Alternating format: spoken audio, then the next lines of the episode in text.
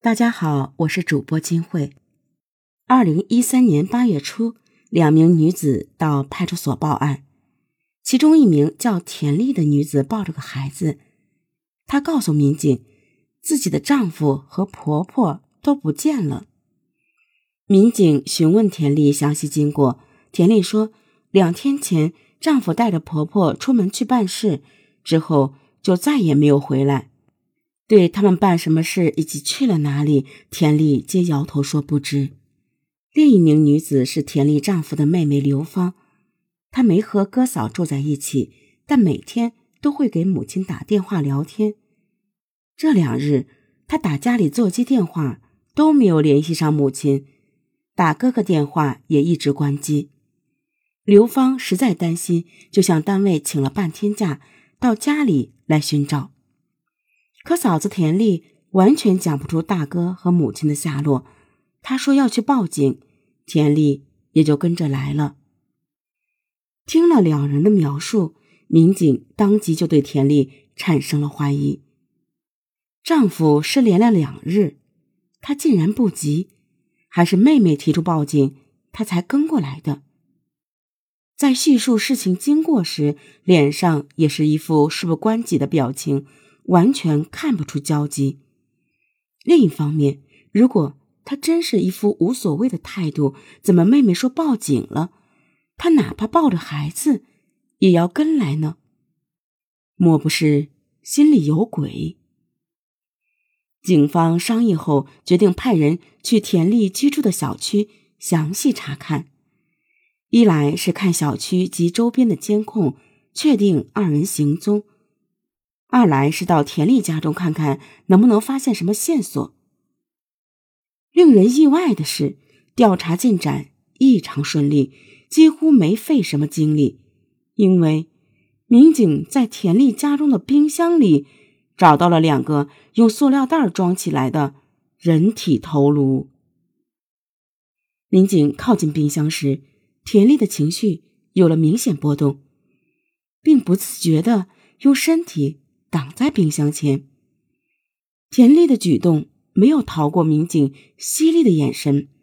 他们坚持打开冰箱查看。当看到那两袋疑似肉类的物体时，田丽主动介绍说是老家拿来的土鸡。此时，民警虽觉得田丽有点怪，但还是没有完全往最坏的方面想。毕竟田丽是个女人，自己也是个母亲。应该不会做出这么凶残的事情。可当土鸡袋子被打开时，众人皆骇然：这哪是什么鸡肉？分明就是两颗人类头颅！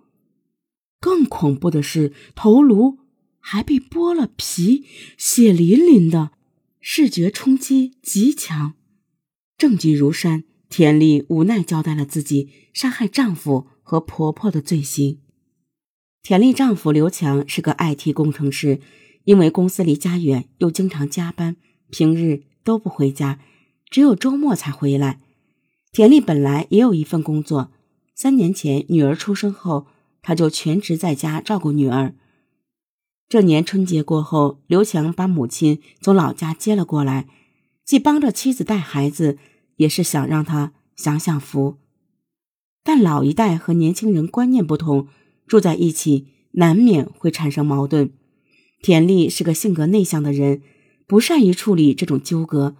刘强又总是让他理解迁就母亲，这让他心里很不舒服。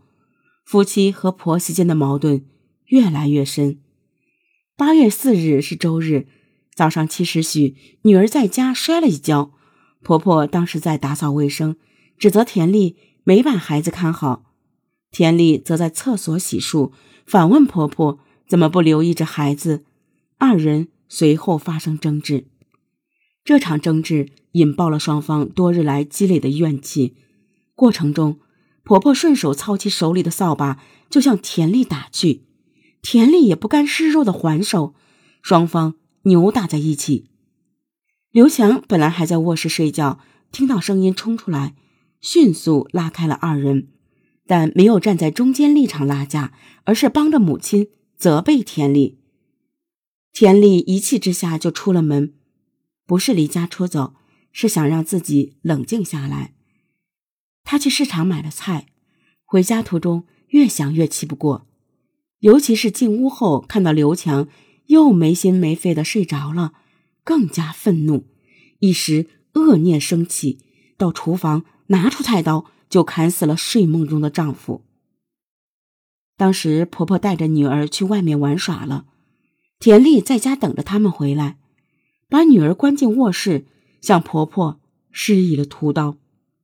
之后，田丽把两具尸体拖到卫生间，拿菜刀和锤子分尸，并装入塑料袋，尸身分多次拿出丢弃，头颅则剥皮后冻了起来。他说，那天尝试着把头砍碎，没有成功。就把它们冻了起来，准备后面再处理。剥皮是为了让他们看起来不像人头，以防家里来人时被发现。警方根据田丽的口供展开了细致的调查，在家中找到了杀人凶器，在卫生间和卧室床上提取到了两名死者的血迹，小区监控也捕捉到了田丽提着黑色塑料袋外出的画面。让人心里不是滋味的是，他当时一手拿垃圾袋，另一手还牵着年幼的女儿。三岁的孩子已经有了记忆，爸爸被妈妈杀死剁碎后，像垃圾一样扔掉。女儿长大后回想起这一幕，只怕会成为永久的阴影。田丽被捕后，他的女儿由刘芳在带。虽然田丽杀了刘芳的哥哥和母亲，刘芳很恨他，但对他的孩子，刘芳心里只有疼惜。毕竟那也是自己哥哥的骨肉。她和丈夫已经决定收养侄女，并带着她回湖北老家，离开这个令人伤心的地方。